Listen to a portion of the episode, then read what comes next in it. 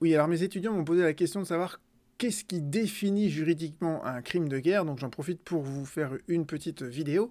Euh, il faut savoir que le droit, euh, le droit de la guerre, c'est un droit qui est très ancien, qui remonte euh, au Moyen Âge, et qui petit à petit, en fait, s'est structuré au point dorénavant de faire l'objet donc de conventions, de traités internationaux qui sont ratifiés par de nombreux pays, et notamment donc les traités les plus importants, ce sont les conventions de Genève de 1949 avec tous les protocoles additionnels.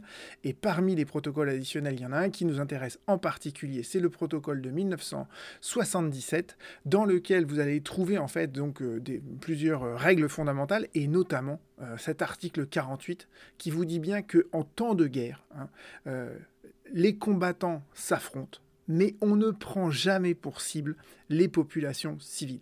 En tout temps, d'accord les combattants doivent en tout temps faire la distinction entre les populations civiles et les combattants. Donc les populations civiles, elles ne doivent pas faire l'objet d'une attaque, et si c'est le cas, on est en présence d'un crime de guerre. Et l'article 51, il est un peu plus précis en fait sur euh, les différentes modalités de caractériser ça, et notamment il interdit, je trouve que c'est intéressant, ce qu'on appelle les attaques sans discrimination.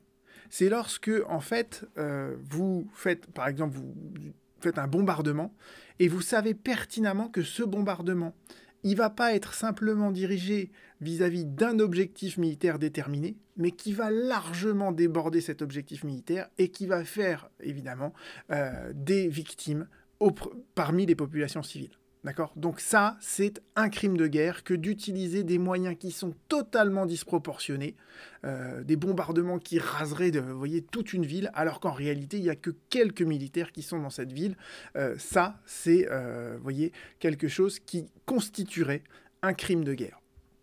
A l'inverse, il est également interdit de la part des combattants d'utiliser les populations civiles comme boucliers humains euh, pour leur permettre de se ravitailler et euh, de se réorganiser.